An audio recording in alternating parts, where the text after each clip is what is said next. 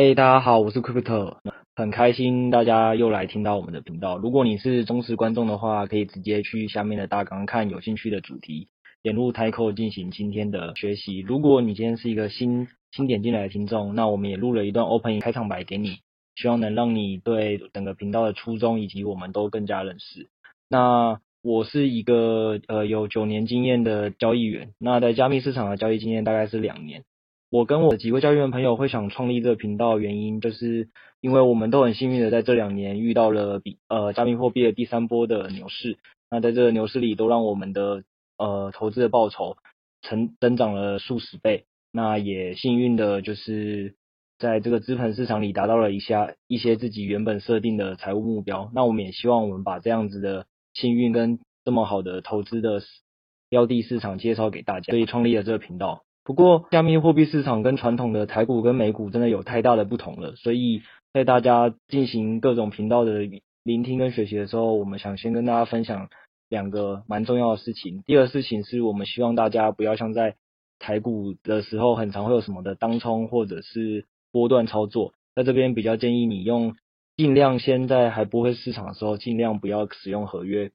也就是所谓的杠杆，不要开那个期货的杠杆倍数，然后这样子才会让你在这个市场上下振幅的过程中存活的比较久。什么意思？我举一个例子给大家听。五月十九号的时候，加密货币有出现了一个比较大幅的下跌，那主要就是跟消消息面有关嘛。那个伊隆马斯克他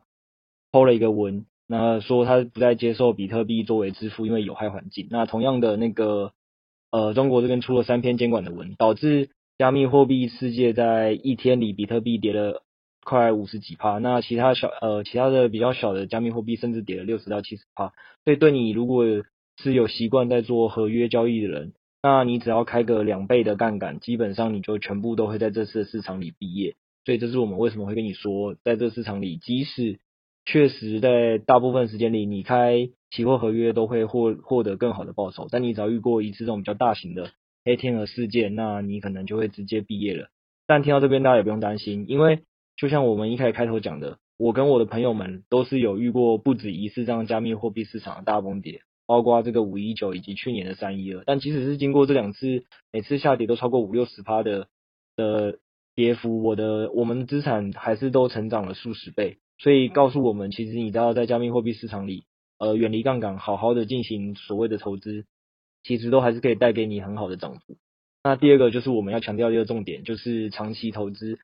并做好仓位管理以及资产配置的分散。相信大家也都能跟我们一样获得不错的投资报酬。那再来第二个重点是要跟大家讲说，务必要长期投资。为什么呢？就是如那个最近很夯的股癌所说的。其实没有办法，有人可以跟你预测明天价格是涨是跌，或甚至一两个月的短期的价格的涨跌，因为市场是有很多的消息面也好，基本面也好，跟呃公司可能自己高层的一些因素去决定的。那同样道理，呃也是以我自己的亲身经历跟大家举例，在去年三月的时候，新冠肺炎疫情发生，导致其实美股就造成了四次熔断嘛。那在这四次熔断里，加密货币一样，在美股的第二次熔断中，三月十二号那一天，一天比特币也是下跌了五十几趴。那其他的以太币这些货币也下跌幅度就更高了。那如果在那时候我就选择啊，直接那个离场停损的话，那我的损失就会非常大，会是五十趴或六十趴。但我没有这样做。那其实我们要做的事情就是，我们要去想想这个产业也好，或者你投的标的到底适不适合一个。长期投资会长期发展下去，那这种美股垄断这种外力因素，它其实终究是会过去。所以如果你在那时候选择呃止损的话，我就有一个非常大损失。那这也是为什么我们这个频道其实会蛮注重，都会跟大家分享一些重点的产业新闻也好，或者是呃很多华尔街大佬或很多的运动员他们。呃，如何的去看好加密货币？因为这些都是让大家更了解说，哦，这个产业其实是一个不断蓬勃发展的产业，会让你尤其是在遇到一些你无法想象的价格下跌的时候，会让你对这个市场更有信心。最后用一段话跟大家共勉，就是我们不要只羡慕巴菲特财富，却不遵照他的投资原则。那他最有名的长期价值投资，其实就是在鼓励我们不要再。遇到一个我们不知道的，不论是股票或加密货币的连续下跌时，然后就恐慌的卖出，而是要去想想你投资当初的判断的基本面也好，或各种你判断的原则是否有改变。如果没有改变的话，你应该要选择是继续持有。那以我之前自己的投资的经验，不论是台股或者是加密货币，我想最后都会带给大家一个不错报酬。那也预祝大家能在这个频道里听到很多自己觉得受用的观点，然后都能达到我们做这个频道的初衷，就是早日的达到自己的财务目标，翻转自己的年轻时代。嘿大家好，欢迎再次大家回到我们的节目。几位币圈千万交易员的呢喃，那不知道大家最近过得好吗？最近的一个行情盘走势也是比较往一个向下来走，相信大家这周可能过得并不是那么好过，就是慢慢的一个缓步下降。但这一集我们会请 Crypto 来分享他过去许多的一些交易心法，而这集可能新闻的内容可能就比较没有，但他会分享许多他的干货，所以相信大家听完这集应该也是收获满满。那我们就请 Crypto 开始来分享他过去的一些交易心法和他对这周行情的一个看法吧。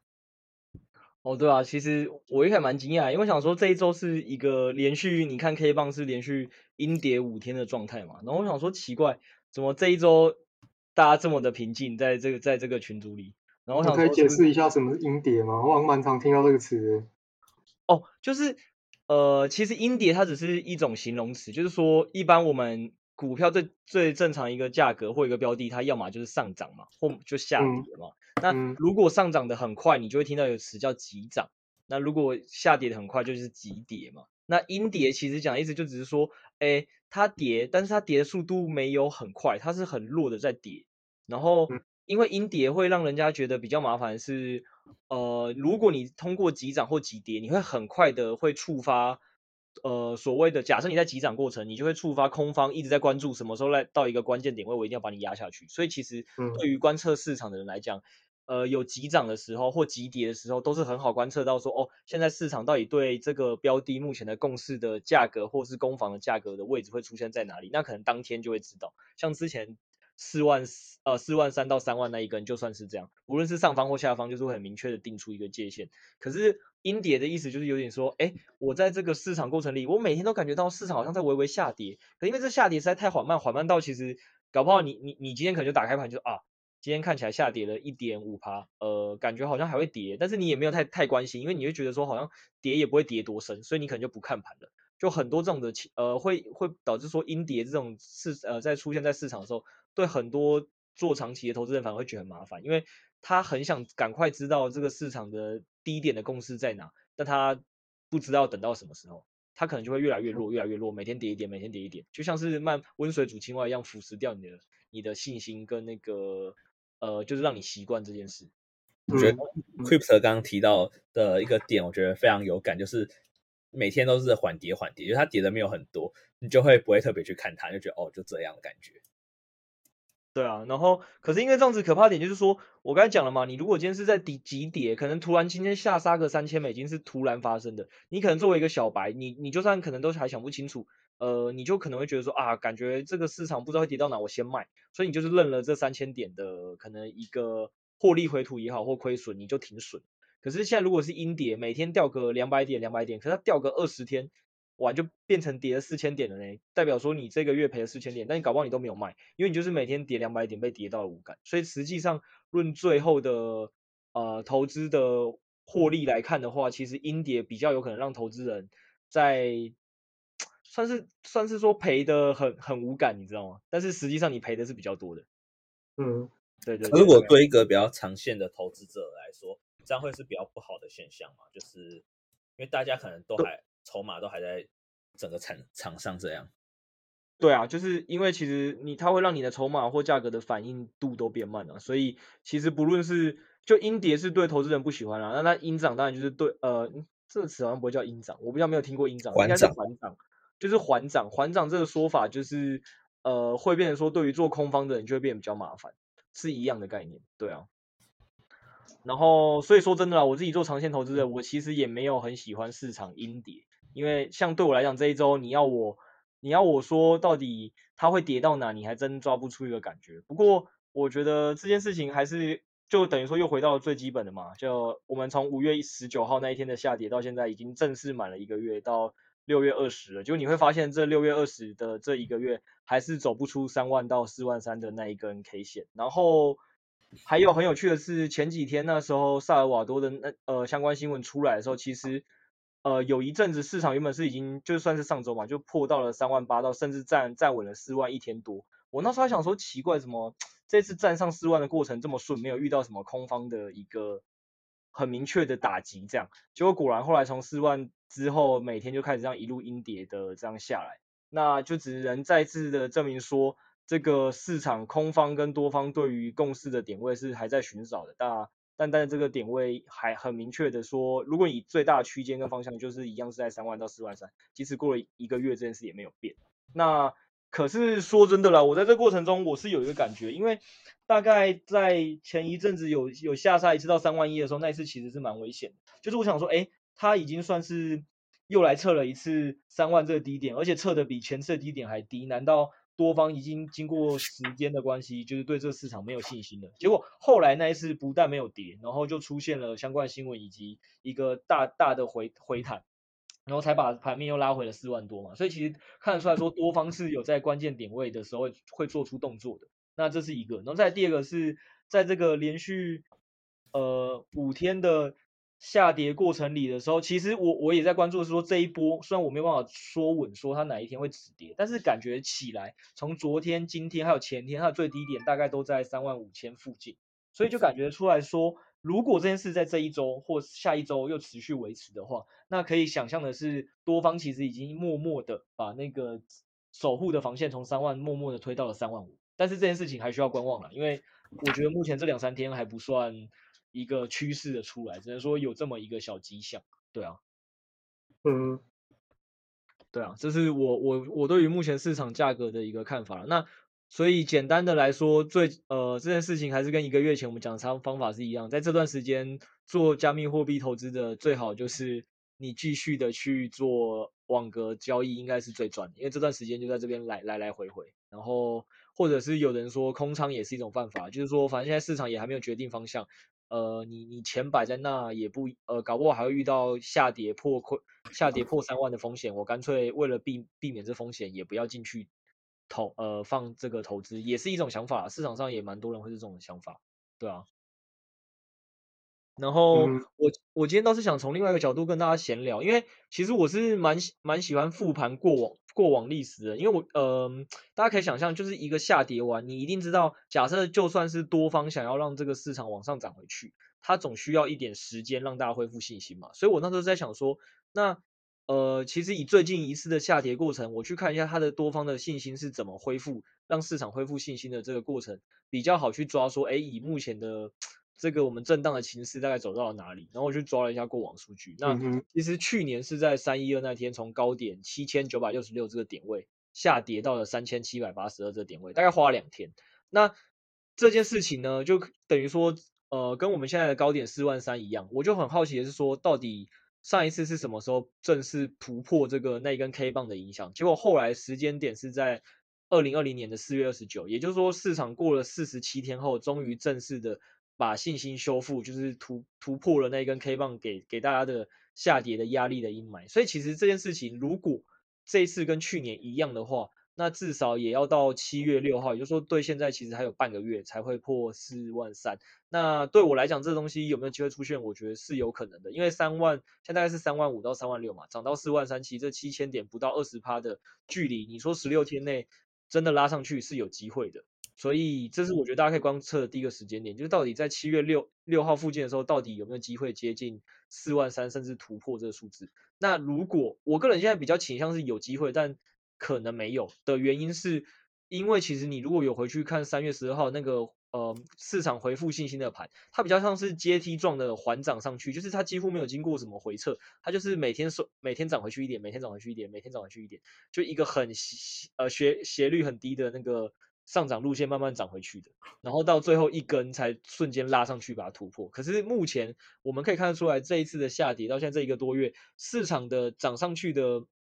节奏也好或速度是没有那么快的，就是虽然已经有比当初三万的低点来的高一些，但其实很常是上去就被打下来，上去又被打下来，然后一直在双呃双方其实还在搞找共识，所以对我来讲，我觉得这次的。如果上次都要花四十七天，而且在上次市场情绪比较强的情况下，我觉得这一次 maybe 可能要在四十七天以上。所以七月六号只是一个大家可以观察时间点。如果最后在七月六号以前就过了四万三，那我觉得市场可能后面的态势就会是比较对多方是比较有利的。但假设晚于七月六号，那就是代表说，呃，目前盘势确实比去年还弱。那大家就是要观望时间更长，以及在这个观望过程里到底。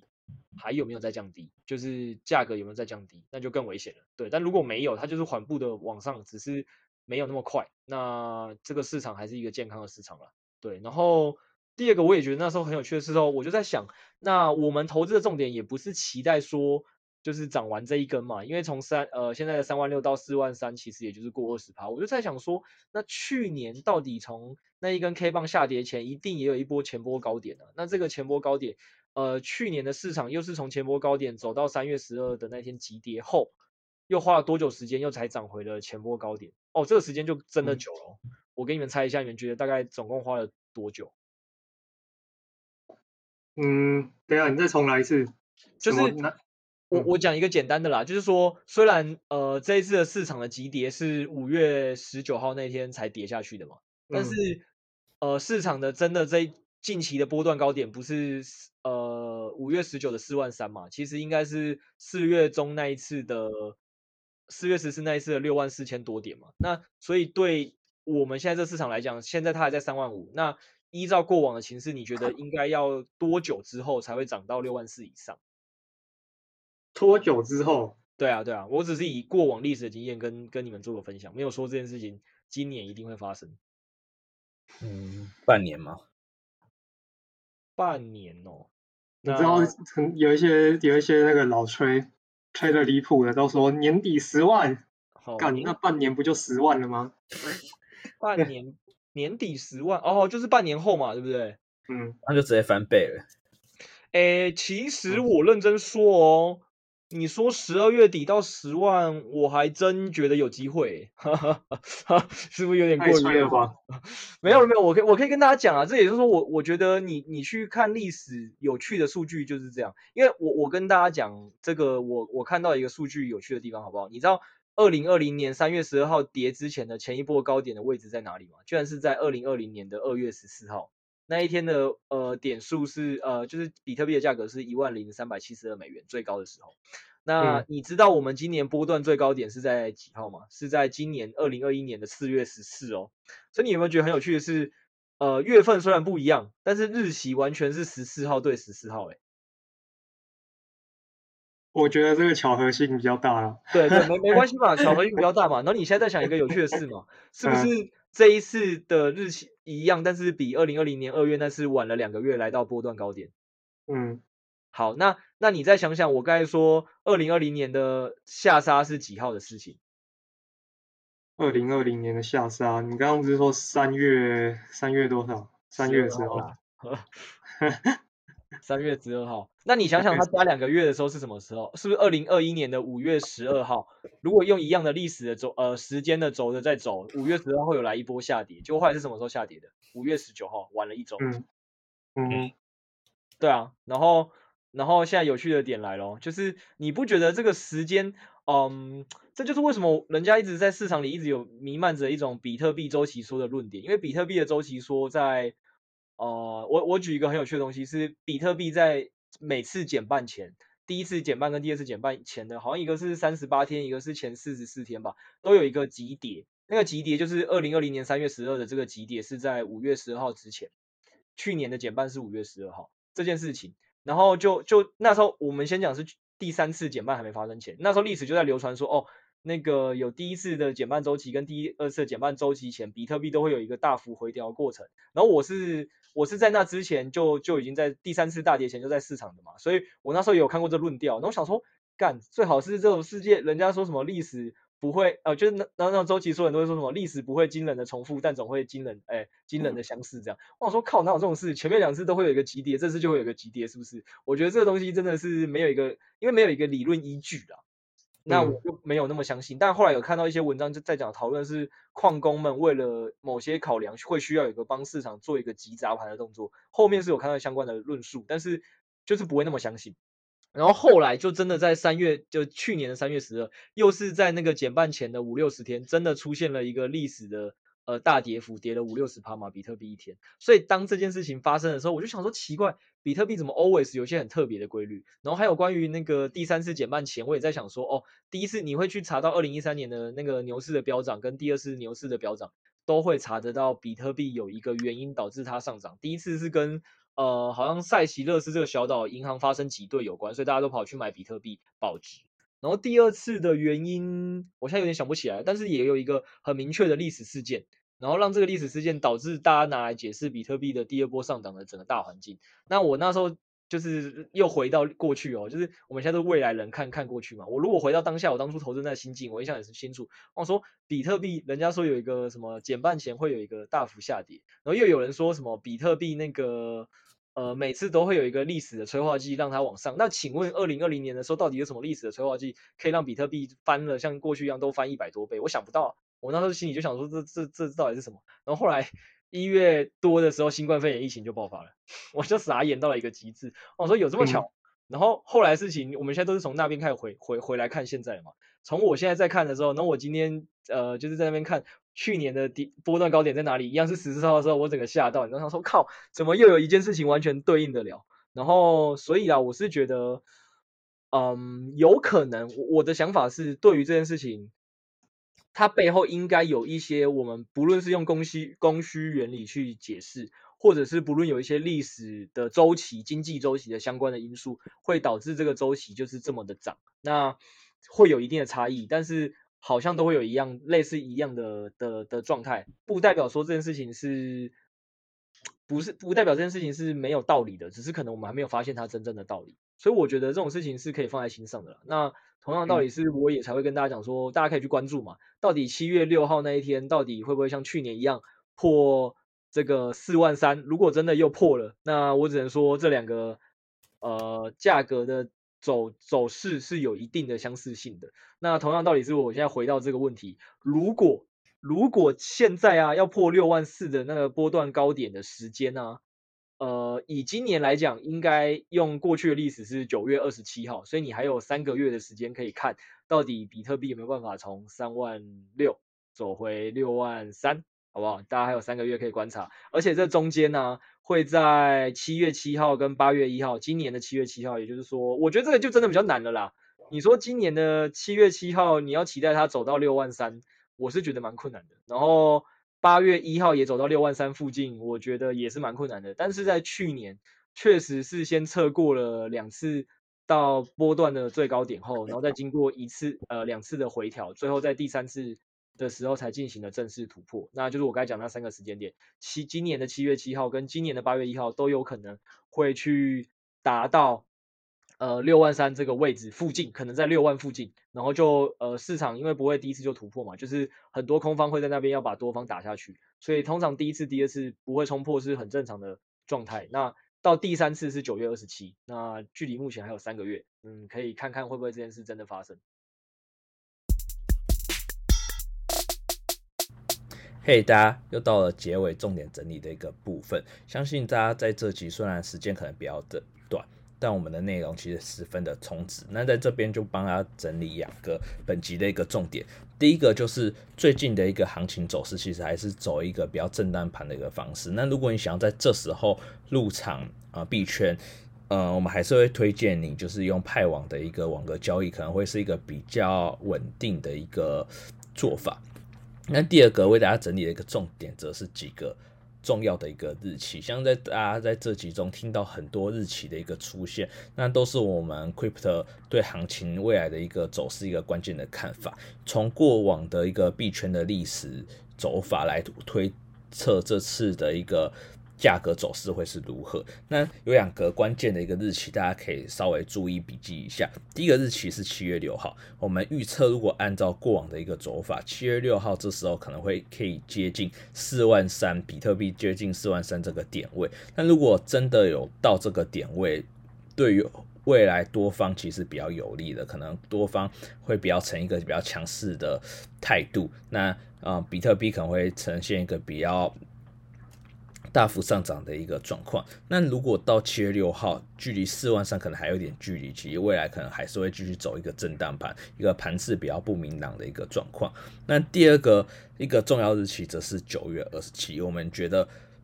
什么时候才可以再回到今年四月十四号前波的高点，大概六万四个位置？如果我们按照过往的一个历史去推测，大概会在九月二十七有一个机会可以做一个突破动作。那大家可以去报美去观察一下。那我相信很多人可能会好奇，或是想要质疑我们，觉得，诶，为历史怎么可能每次的行情都会按照日历史的过去来走？那我们也想跟大家分享。